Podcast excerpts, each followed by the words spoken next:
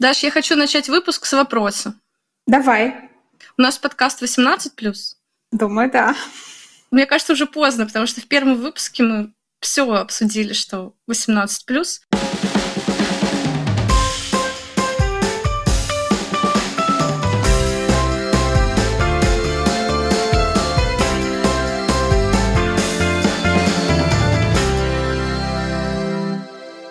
Меня зовут Даша, я живу в Берлине, и это моя 36-я неделя беременности, точнее, ровно 36 недель. А меня зовут Николь, я живу в Москве, и у меня подходит к концу 16-я неделя беременности. Мы с Дашей подружки и созваниваемся регулярно для того, чтобы узнать, как у нас дела, и обсудить всякие насущные-насущные темы и вопросы. В общем, история такая. Я въехала в свою 19-метровую квартирку полгода назад. Это прекрасно, это старый-старый дом 1905 года с толстенными стенами, э, сбегая вперед только наружными стенами. Ремонтировали, переделали перекрытие, сделали здесь маленькие-маленькие квартирки, и их продают. Казалось бы, что могло пойти не так? Мы заехали одни из первых полгода назад. И выяснилось через пару месяцев, что квартира над нами – это аренда. Ну, то есть ее купил кто-то и сдает в аренду. Чуть-чуть позже выяснилось, что это посуточная аренда. Возможно, почасовая аренда. И, в общем, мы с тобой выбрали, Даша, идеальный тайминг для того, чтобы сегодня записаться, потому что ровно пять минут назад в квартире выше перестала скрипеть кровать. Блин, это жесть, если честно. Это трендец. В этой ситуации просто поразительно то, как ты не можешь вообще это контролировать. Ну, типа, вот ты покупаешь реально квартиру, и ты не знаешь, что может произойти с соседями, потому что это вне зоны твоего контроля абсолютно. Вот. И меня, конечно, эта история максимально удивляет, но слава богу. Да, потрохушки закончились, мы в перерыве. Но они всегда могут начаться еще. Сейчас будний день, и сейчас сколько в Москве? Пол четвертого дня. У меня есть какое-то, не то что предубеждение, вот если бы там жила какая-то парочка, мне было бы все равно, где они, когда они, как часто они, это было бы даже интересно и забавно. Но я знаю, что там разные люди, и, скорее всего, это секс-работа. Ну, то есть это секс-услуги, а не просто чья-то романтическая интимная жизнь. И это как-то добавляет какого-то вот этого флера, и ты просто не можешь отделаться от того, что ты их друг с другом сравниваешь, потому что это постоянно разные скрипы. Какие-то скрипы, ты думаешь, боже мой, чел, не делай так, я тебя умоляю, это очень плохо, это никому не нравится, это миф, ты делаешь неправильно. Вот, и потом мы вчера с Ладом вечером с моим мужем просто, не знаю, смотрели South Park, и он стал налить чай. И вдруг мы слышим... Ну, как бы звуки были странные, ну такие...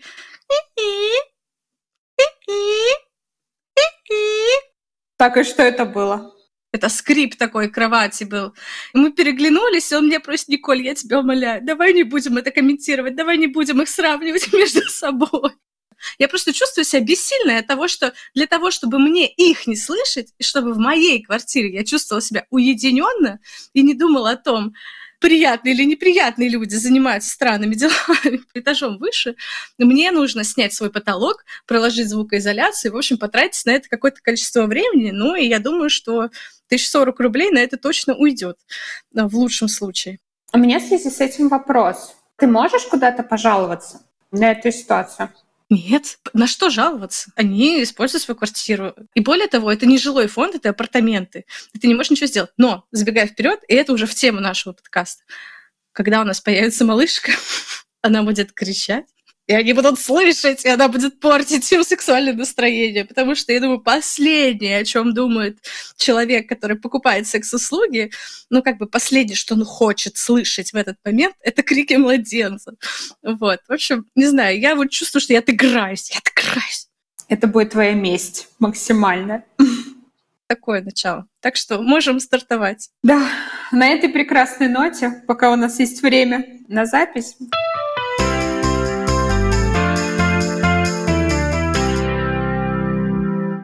Даша, как твои дела? Дела в целом хорошо. Хорошо и тяжело. и волнительно.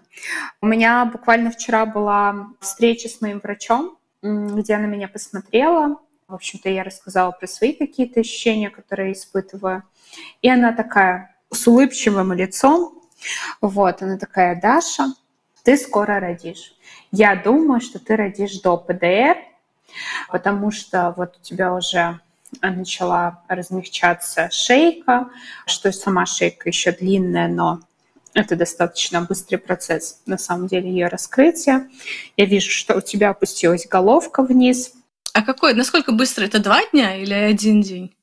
Сложно предсказать, то есть это может быть две недели, а может быть два дня. Ну, то есть вот как бы разброс, вот он такой, он достаточно большой. Угу. И мне так стало страшно, у меня началась такая паника. Я вышла от врача, позвонила маме и начала рыдать.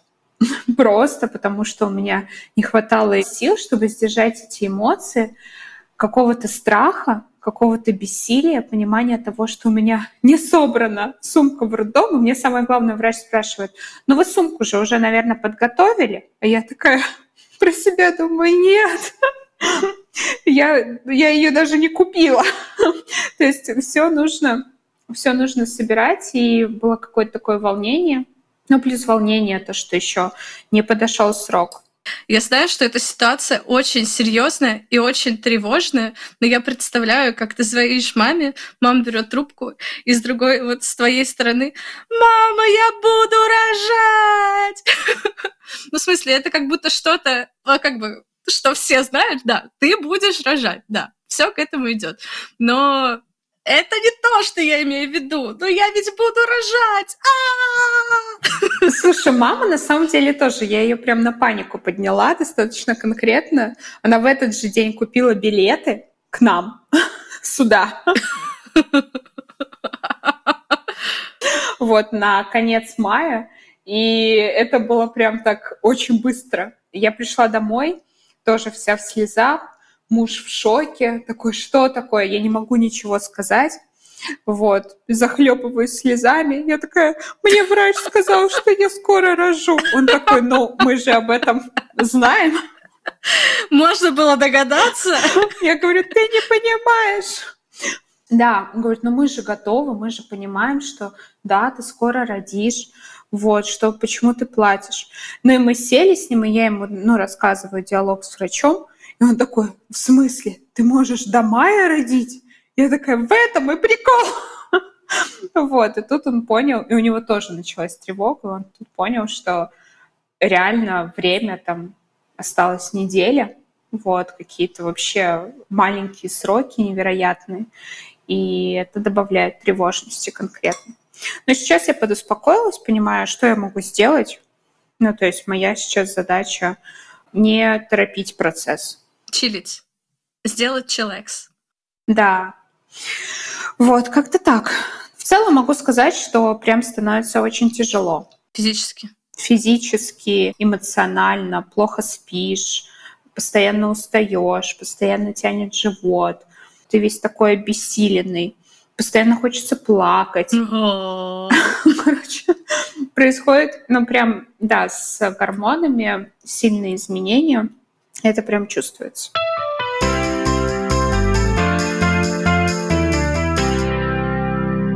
Даш, правильно я понимаю, что твоя семья, ну просто чтобы наши слушатели тоже знали, вся живет не в Берлине, а она вся живет в Москве, и они потихоньку готовят чемоданчики, чтобы приехать к тебе на первое время твоих родов? И они хотят успеть до родов приехать или после?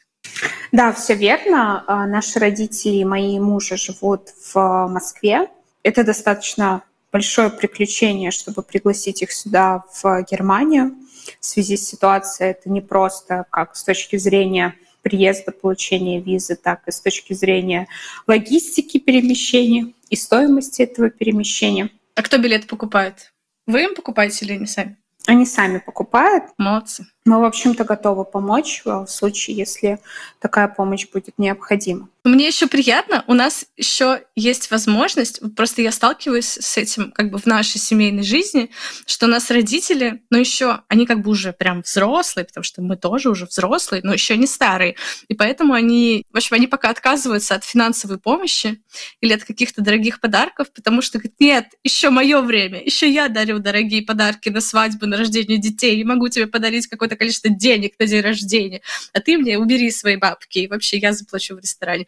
Вот. И просто интересно, как ну что они сами купили билеты. И, по-моему, это классно, потому что, ну, как бы тебе тоже подкрепление, что твои родители еще ого-го. вот. Ты можешь немножко расслабиться, что тебе не нужно о них переживать.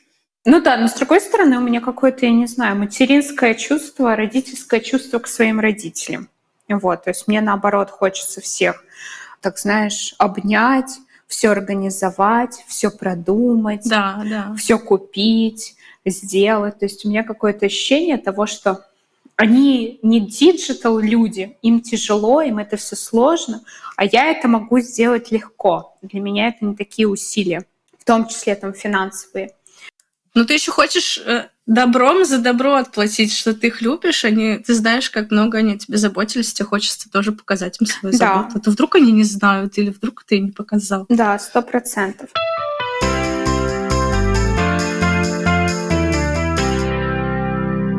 Продолжай по поводу документов. Документы. Да, документы. В общем, на самом деле сейчас можно пригласить не только родственников, но и друзей. Ты просто берешь на себя ответственность по обеспечению людей. То есть ты как бы подписываешь документы в случае, если что-то произойдет с медицинской стороны, там, не знаю, с депортацией и так далее. Ты покрываешь все эти расходы. Вот. Для этого у тебя должен быть определенный mm-hmm. уровень дохода, чтобы ты мог привести кого-то к себе, ну и, соответственно, обеспечивать здесь человека. И получаешь э, бумажку, которую нужно отправить уже непосредственно почтой в Россию. Бумажной почты. Да, бумажной почтой. И родители должны записаться уже в посольство, визовый центр с этой бумагой, еще с комплектом документов, достаточно объемным и получить уже визу. Самый, наверное, большой недостаток этой всей ситуации в том, что виза дается на время поездки, то есть она не открытая там не на три месяца, не на полгода, не на год, а на даты, когда они приезжают. Вот.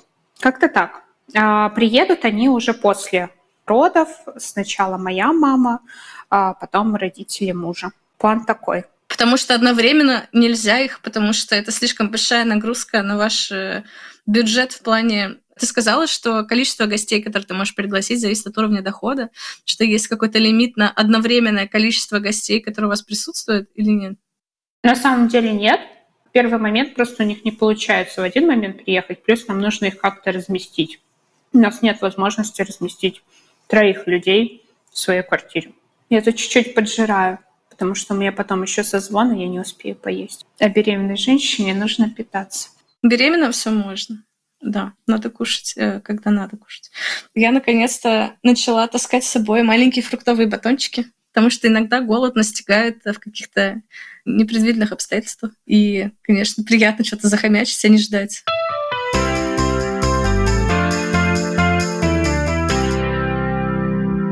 Расскажи про свои дела, про свои новости. Как ты себя чувствуешь? Так, я чувствую, что у меня начал расти живот. В прошлом выпуске говорили, что кажется, он что-то там начинает расти, и я чувствую его, когда наклоняюсь. Но сейчас я уже прям конкретно чувствую, что во мне внутри есть нечто овальное и упругое. В общем, он растет. Э, как я это поняла? Э, сначала я стала хуже кушать, чем, там, условно, месяц назад, когда я была на жесткой диете, потому что боялась, что у меня диабет беременна. Вот, потом выяснилось, что его нет, я начала кушать как попало. Ну, не совсем прям криминально, но не белочки и овощечки. Я подумала, что, господи, я растолстела. Я хожу два раза в неделю на спорт. Я отрабатываю 4 года офисной работы, которые превратили мое 27-летнее тело в тело ну, постарше, так сказать. Вот, в общем, менее выносливый, менее сильный. Я хочу его сделать более сильным и подготовить, потому что сейчас я расчистила время и ресурсы для этого. И есть какой-то дефицит калорий, я должна худеть или не набирать. Я вот чувствую, что я как будто стала неповоротливой. У меня большой живот. Я смотрю в зеркало, и он как бы он толстый. Или я чуть-чуть поела и чувствую, что он раздулся. И я думаю, господи, как? Там условно, вчера съела пирожное или там картошки. Меня вот несколько дней пробило на картошку. Я обожаю картошку. Все. Три дня картошки, и теперь я как бы на месяц назад опять набрала, вот я приду в зал, встану на весы, и просто это будет фиаско. И я думала, что большой живот из-за этого, вообще чувство такого вздутости и прочего-прочего. Стыдное чувство. Я прихожу в зал, а вес такой же и дальше меньше, чем на прошлой неделе. Я понимаю, что это не картошка. Растет э, утроба, кишочки поднимаются наверх, и там какой-то бардак происходит. Твое тело не понимает, что такое, и живот большой, потому что он большой чуть повыше, под грудью, и он большой внизу. А смотришь на попу и на ножки, и они стройнеют, ну, потому что ты же спортом занимаешься и кушаешь прилично. В общем, я за этим всем наблюдаю, это ужасно интересно. Ну, то есть животик еще маленький, и я его вижу, потому что я могу его потрогать, и как бы я себя знаю и так далее, но с виду никто не скажет, что я беременна. И ночевала у мамы, у нее очень жесткий диван. И я как-то случайно ну, перевернулась на живот. Как я подскочила. Это ужасно, потому что мне прям было больно. И думаю, о, нет, нет, нет, нет, нет. Потому что на жесткой поверхности, когда все, как бы там не жир, который можно там сюда, и там уже малышек, которого нельзя давить жестким диваном.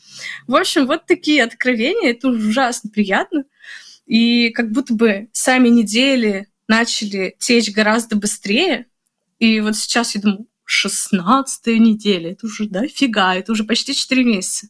Но сегодня была у доктора, обычный у нас был прием, и она достала, она говорит, о, в 16 недель можно уже послушать сердечко, иногда слышно. Ложитесь, я сейчас кое-что принесу. И она приносит маленький-маленький аппарат, вот как будто с маленьким микрофончиком, подносит к животу, и слышно реально звук. Ну, то есть это уже не где-то внутри-внутри глубоко, где можно достать только трансвагинальном УЗИ что-то узнать, а это уже что-то, что можно послушать непосредственно через животик. И это, конечно, шок-контент. Это очень круто. Слушай, я прям рада вот твоим каким-то ощущениям, воспоминаниям. Вспоминаю тоже свои 16 недель. Тоже мы сегодня обменивались это фотографиями, зашла в воспоминания, поискала. Ты нашла фотки.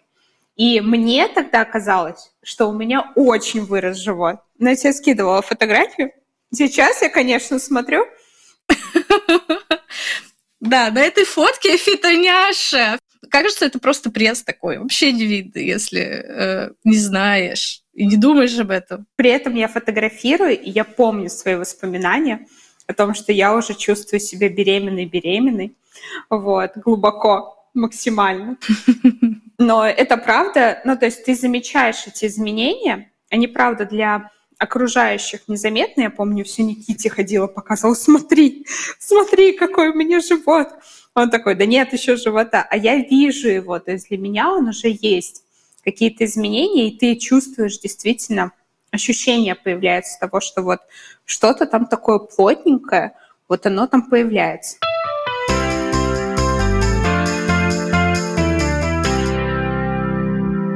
Мне интересно, как тебе врач, с которым ты сейчас общаешься, нравится она тебе, не нравится, какие твои эмоции, впечатления? Есть ли какое-то, не знаю, доверие у тебя? Слушай, мне очень нравится. Я напомню нашим слушателям, что я я уволилась с работы из корпорации с жирной медстраховкой, когда забеременела. И сейчас я, у меня нет страховки ДМС у меня есть ОМС, и я хожу в женскую консультацию на районе. И она ок, она прямо классная. Но это еще зависит от района, я думаю. Ты какой-то жеребий кидаешь, повезет тебе с твоей женской консультацией или нет. У нас ничего. Неудобно, что у них очень плохо между собой завязаны взаимоотношения, потому что, например, кровь сдаешь ты в другом там районе, ну, все еще привязаны к этой женской консультации, к терапевту идешь в другом месте и так далее. Например, меня записали к терапевту, там на этом сроке нужно пройти окулиста, стоматолога и кардиолога. И говорит, ой, я вас запишу к терапевту, давайте, она как раз по беременным, она вам направление выпишет. Ну, во-первых, бесит, что не может твоя акушерка выписать это направление, потому что это все равно входит в план. То есть тебе не могут об этом, в этом отказать. И ну, как бы вот этот лишний поход к терапевту, он супер странный. Я пришла к терапевту, говорю, здравствуйте, у меня нет жалоб, меня к вам направили, чтобы получить направление туда, туда, туда. И она выпучила глаза, а вообще очень приятная женщина, смотрит на меня, а с чего вы взяли, что я буду этим заниматься? Опять же, да, это другой район города. Это вы что, через весь город ко мне ехали за направлением? По факту так и есть, но она мне направление не выписала. Она меня послушала, научила меня мерить давление, ругала, что к ней не могут направлять, потому что она терапевт по беременным, а направляет вас терапевт поликлиники, а я не терапевт поликлиники взрывает тебе мозг совершенно. Ну, я посидела, похлопала глазами, сказала, ой, да, ой, как тяжело, ой, какое сочувствую, сочувствую. Но опять же, ты как бы странно себя чувствуешь, потому что хочешь быть вежливым, потому что не понимаешь, как себя вести. Она к тебе тоже вежливая, она ругает людей, которые тебя к ней направили. И в то же время она сказала, у меня есть аппарат, который может замерять вам сердцебиение, а мне нужно суточный замер, сердцебиение.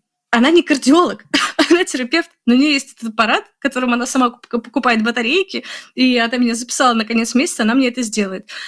Хочу ли я получать эту услугу у терапевта, а не у кардиолога? Я не знаю. как бы я плохо понимаю, как это устроено. В общем, она меня никому не записала, но зато она научила меня мерить давление. А, в своей женской консультации мне мерили давление, и говорят, как у вас отвратительное давление, просто ужасно, ну, очень высокое. Померили, смотрят на экранчик, смотрят на меня с выпущенными глазами с вопросом, какого хрена? А я не знаю, что они от меня ждут, как, как я могу сказать, какого хрена у меня высокое давление. Но выяснилось, что у меня нормальное давление, просто там очень мало места, и ты сидишь скрюченный. Э, у тебя спина скрюченная, ноги скрюченные, ты еще в полоборот сидишь. И у беременных особенно это как-то мне сказала эта терапевтка, очень влияет. И она мне, соответственно, померила давление, но было стрёмно. Говорит, так, теперь э, ноги выпрямите, откиньтесь на спинку, почувствуйте себя директором пляжа и мы еще раз померяем. И я вот почувствовала себя директором пляжа, мне померили давление, все прекрасно. То есть проблем с сердцем нет. А до этого, ну, мы мерили его много раз, опять в этих же, как бы, неправильных позициях, и как бы казалось, что есть какие-то показания для того, чтобы делать какие-то дополнительные обследования. Вроде мелочь, да? И она говорит, ну вот, они ко мне зачем-то отправили, а давление мерить беременную женщину они не научили. Ну, в общем, вот такой бардак. Он портит какое-то впечатление. Ну, доктор мне нравится, потому что она развеивает мифы. Опять же, там в предыдущих эпизодах рассказывали, как в платной клинике мне рассказали про тонус матки, про какие-то витамины, которые в моей женской консультации сказали, так, тонус матки оставляем в покое, матка у вас сейчас занимается очень непривычными для нее делами, она в тонусе, все нормально, так и должно быть. Если у вас нет каких-то продолжительных невыносимых болей, все в порядке, ничего с этим не делаем. Это раз. И во-вторых, посоветовали в платной клинике омегу, рыбий жир. И я спрашиваю в моей женской консультации, мне вот посоветовали омегу, надо ли? И мне говорят, омегу я беременным своим не рекомендую, потому что омега может взаимодействовать с плодом. Если нет сильных показаний, этого делать не нужно. Ну, то есть, как это, она завоевала мое доверие как центр компетенции, я теперь прихожу вовремя, не опаздываю, потому что наше первое знакомство было дурацким. Я опоздала на пять минут, они мне съели мозг. Вот, и я просила на меня не кричать. Они сказали, это, это мы еще не кричим. Вот вы узнаете, когда будем кричать. Ну, в общем, как-то все скомкано, а сейчас все чики-пуки. И я вот думаю о том, что там дальше же, как выбрать себе роддом, и я думаю, что я просто спрошу у нее, она мне кого-то посоветует. И это будет каким-то лучшим вариантом. Не знаю, я довольна. я чувствую себя в безопасности. Как-то так. Да, конечно, вот эти вот истории с тем, что что-то там не передали какую-то информацию, ты приходишь, и какая-то путаница, какой-то бардак, Дом пришел, к дому шел, к дому пришел, к дому шел, дом пришел, к дому шел. И как бы вот это вот все, это, ну... Супер раздражает. Но ты разобралась, как записаться к окулисту, вот э, ко всем специалистам, или нет еще? Нет, конечно, потому что у меня еще катавасия с тем, что в паспорте у меня фамилия мужа, а в полисе еще нет. Боюсь бюрократии проблем, я пока не знаю, что с этим делать. Мне сказали, что можно сделать это попозже, потому что к окулисту можно сходить на более позднем сроке, чтобы если там есть какое-то отслоение сетчатки или чего-то там, то это было бы уже видно, потому что на ранних сроках можно посмотреть и не увидеть, что что-то не так. Вот. Э, сказали, стоматолог на ваш страх и риск. Если вы уверены, что вашими зубками все чики-пуки можете не ходить. Ну вот, а сердце я пойду померяю в этом вот экспериментальном аппарате, который есть у терапевтки. Я не знаю, причем непонятно, она будет это отдавать кардиологу на расшифровку или сама расшифрует. В общем, не знаю.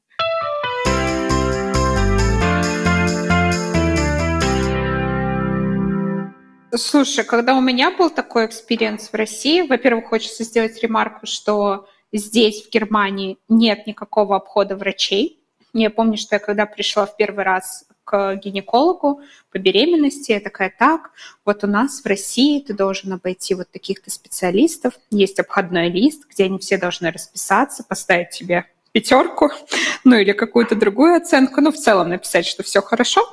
Вот она такая, нет, у нас такого нет. Если вы ходите к кому-то, каким-то врачам, продолжаете ходить, типа это никак не связано с беременностью. Я такая, ничего себе, интересно, любопытно. Сильно отличается процедуры которые есть в Германии, которые есть в России и в других странах, потому что на, это, на этих выходных мы были на курсе по подготовке к родам, и там были ребята из разных уголков мира, из Америки, из Испании, из Франции, понятное дело, Германии, из Индии. И было любопытно, что одна девочка из Франции, она такая, блин, у нас вообще по-другому все говорят.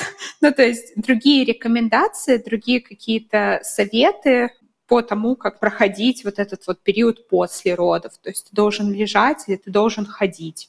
Ну, то есть должны ли тебе давить на живот, чтобы проверить кровотечение или нет.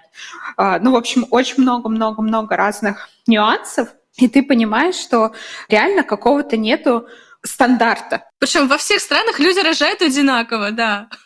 Да, да, но при этом прямо противоположные рекомендации. Я помню, что в России, например, рекомендация после родов, ты обязательно там какое-то время ты лежишь пару часов, а потом тебя просят ходить наоборот.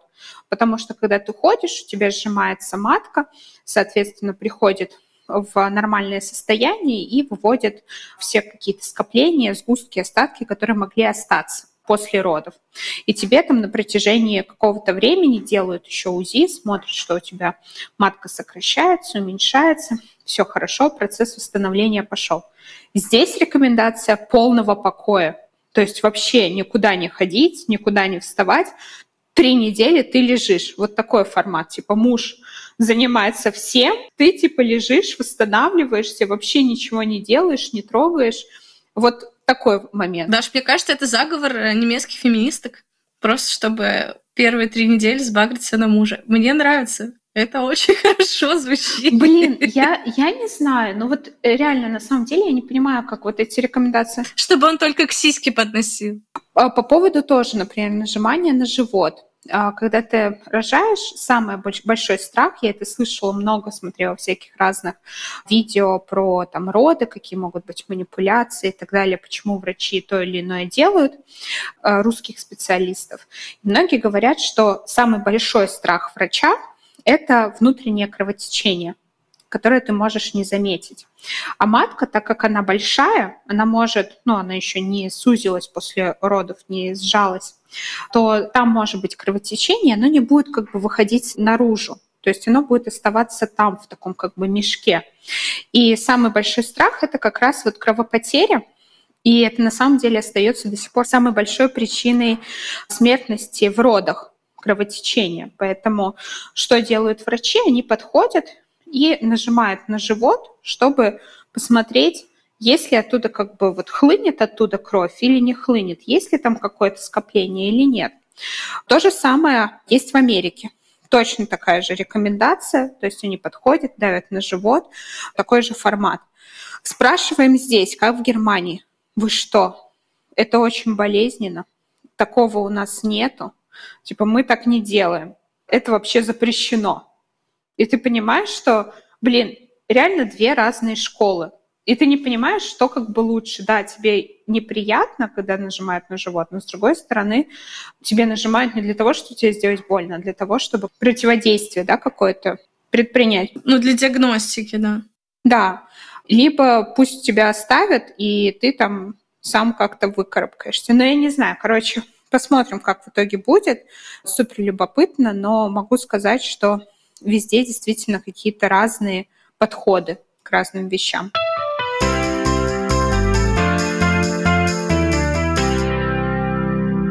Знаешь, у меня какой к тебе вопрос? Я хотела вернуться к нашей заглавной теме, к твоему новому положению, к тому, что ты еще на один шаг ближе к дню X. Я знаю, что твоя сестра, у нее двое детей. Ты обсуждал ли ты этот страх с ней? Потому что человек, который не так давно рожал, у него может быть более конструктивный взгляд на это, какой-то полезный, чем у мамы, например, потому что мама давно рожала. Скажи, если там что-то интересное. Слушай, очень классный ты топик подняла про сестру. Буквально две недели назад, в выходные, мне звонит сестра. Она такая, Даша, мне приснился сон, как ты рожаешь. Вот, я такая, ого, ничего себе. Вот. И она рассказывает историю. Мне приснилось, что темная ночь, чистое небо звездное, ты стоишь у каких-то окон и смотришь в окно, и говоришь о том, что типа ты не хочешь рожать, потому что рано, что твой срок еще не подошел, что рано, и ты переживаешь, что это действительно родно. Что я очень долго отказывалась ехать в больницу рожать, потому что я думала, что это все пройдет, ну, то есть, что это ложные схватки, вот, но в итоге, когда уже все прям вообще началось, вот, началась какая-то суматоха, поехали к врачу в клинику, доехали до клиники, и я очень быстро родила, то есть прям очень-очень быстро родила, а, максимально беспроблемно. Малышка родилась маленькая и по росту, и по размеру, но вроде как все хорошо там по здоровью, но она была маленькая. И этот сон был до того, как ты сходила к доктору? Угу. О-о-о. Я спрашиваю, слушай, ну примерно было у тебя ощущение, какая, типа, на какой я неделе нахожусь? Вот, она говорит, ну по ощущениям, типа, где-то 34-я, 36-я. И она говорит, а, кстати, какая у тебя неделя? Я говорю, у меня 34-я, прямо сейчас.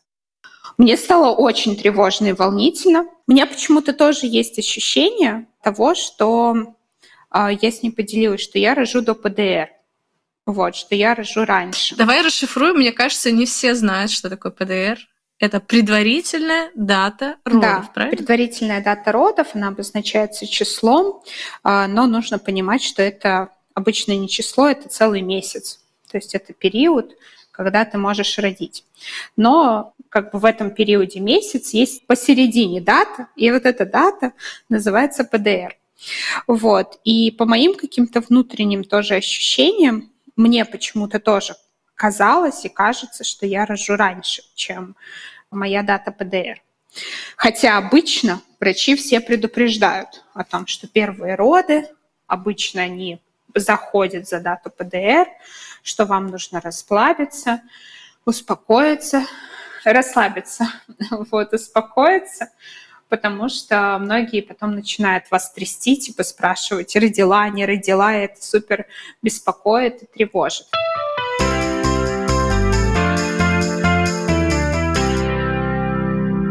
С сестрой мы общаемся достаточно активно, я у нее там спрашиваю, нужно ли это покупать, нужно ли это, а вот это вообще нормально или нет.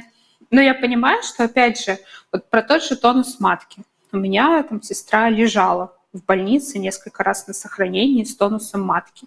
И ей там кололи какие-то там расслабляющие вещи. Здесь нет такого понятия вообще, как ты тоже столкнулась, да, есть разные какие-то подходы, кто-то говорит, что mm-hmm. тонус... Школы! Школы, я не знаю, что. Кто-то говорит, что это пипец, тонус матки, все дела, а кто-то говорит, что это нормально. И ты опять же не понимаешь, где правдивая информация. То есть нужно ли беспокоиться, когда у тебя жесткий живот, ты чувствуешь какое-то напряжение внутри, или это нормальная ситуация. Ты говорила, что у тебя уже были тренировочные схватки. Да. Что это такое? Это, это страшно? Это чувствуется реально, как будто у тебя болит живот перед месячными. Он болит внизу, то есть очень низко. Она такая ну, тянущая скорее, то есть не острая боль, а такая неприятная тянущая боль.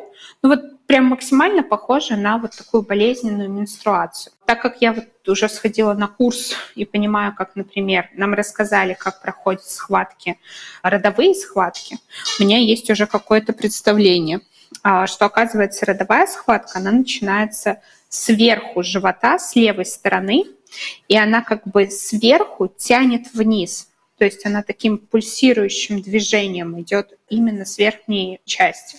Ну и, соответственно, очень сильно болит спина, болит поясница в этот момент, потому что, опять же, идет давление на эту часть тела, и ты прям чувствуешь сильную боль. Ну, я поняла, получается, они совсем по-разному ощущаются, но если ты знаешь, что это не менструальная боль и не что-то странное, просто тренировка, то тебе спокойнее. Но вообще хорошо бы узнать про это до того, как ты это почувствуешь, потому что мне кажется, если ты не ходил на курсы или еще как бы не успел на них сходить, и ты сначала с ними столкнулся, можно хорошенько обосраться и поехать в скорую, потому что очень страшно будет. Да, сто процентов. Ну, то есть есть вот эти все тревоги. Но опять же нужно понимать, что тренировочные схватки – это хорошо, что они готовят на самом деле организм к родам, потому что ты не можешь взять и просто начать рожать. У тебя должны размягчиться ткани, там, разойтись немножко там, кости твои, чтобы э, этот процесс проходил легче. Плюс вырабатываются гормоны, которые позволяют размягчать твои связки, вот, и так далее. Ну, в общем, это такой процесс, он долгий, и организм к нему готовится, и это хорошо, когда он к нему готовится. Поэтому не нужно этого пугаться.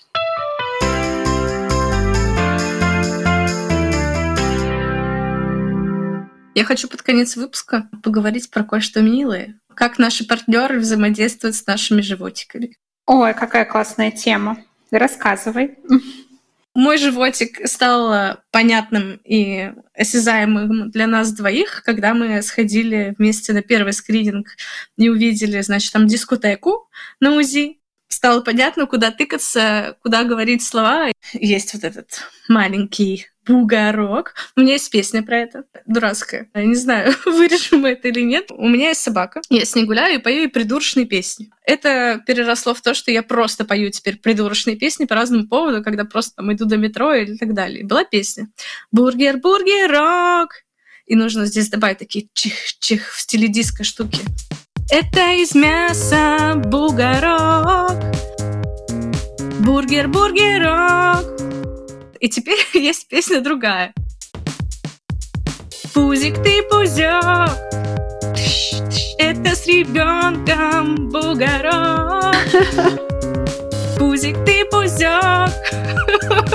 Ну, в общем, есть бугорок, теперь понятно, куда прикладываться, как минимум. И я потихоньку моего мужа зовут Влад, и я его говорю, Владик, скажи что-нибудь в пузик. И как бы он очень маленький еще, этот пузик. Он еще не пидается, то есть ты еще ничего... Даже я еще не чувствую, как пузик пидается. Ну вот, и нужно туда что-то сказать. И он такой, привет, малышка, как твои дела? Я тебя очень люблю. О, и я ему говорю, а ты кто? И он такой, я твой папа.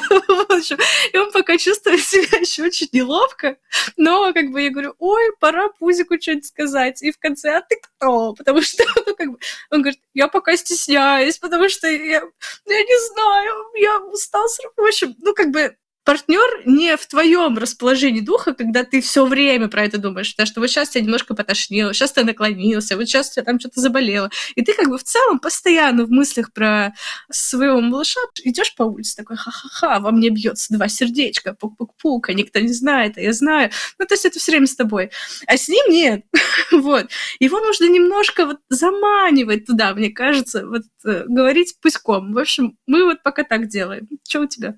Блин, это очень мило. Это мило. Максимально.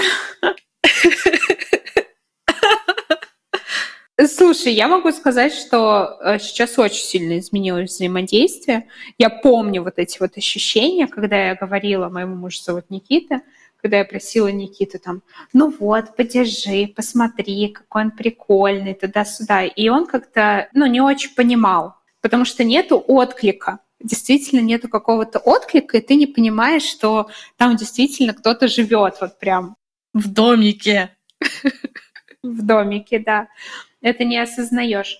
Ну, то есть я тоже как-то так клала его руку себе на живот, ну, то есть скорее проявляла какую-то такую инициативу. А сейчас я могу сказать, что Никита очень любит животик. Мне кажется, он с ним первый здоровается, когда приходит домой, вот, разговаривает и классно, что есть уже какой-то ответ взаимодействия, что ты можешь положить руку, вот, тебя в эту руку толкнут. вот. Ты можешь что-то сказать, и живот среагирует. Вот, и это прикольно. Когда меня сильно колошматит изнутри, я вся корежусь от боли. Никита разговаривает, просит э, дочь пожалеть маму, вот, поберечь ее. Говорит о том, что мы ее очень ждем, что мы скучаем и очень любим. Это очень мило.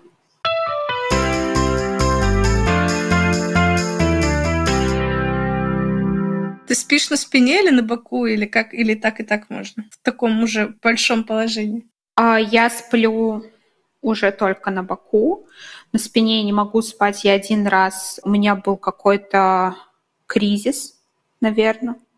Я, видимо, спала, уснула на спине.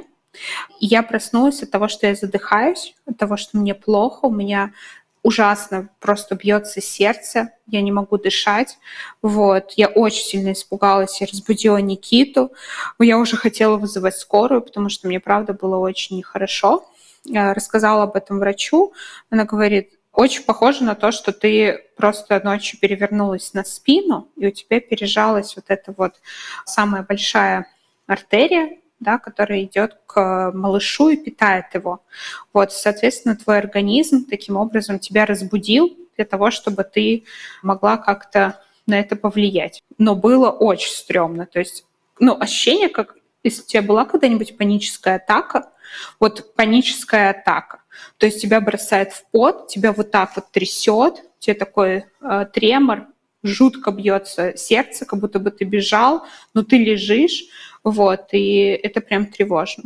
Угу. Ну, только один раз такое было, да? Да, один раз. Приключения!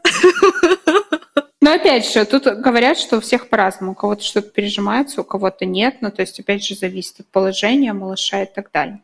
Ну что, мы будем заканчивать сегодняшнюю болталку. Были рады, что вы провели с нами сегодняшний эфир. Надеюсь, что наши новости и приключения были для вас полезны. Кто-то, может быть, нашел себя, свои какие-то тревоги, волнения, приключения а, и понимает, что это нормально. И тревога немножко сглаживается. Ну, вообще очень приятно встретиться и погреться друг об друга. Может быть, наши слушатели тоже об нас немножко греются. Это всегда очень приятно и полезно. Пока-пока. Пока-пока. До следующих встреч.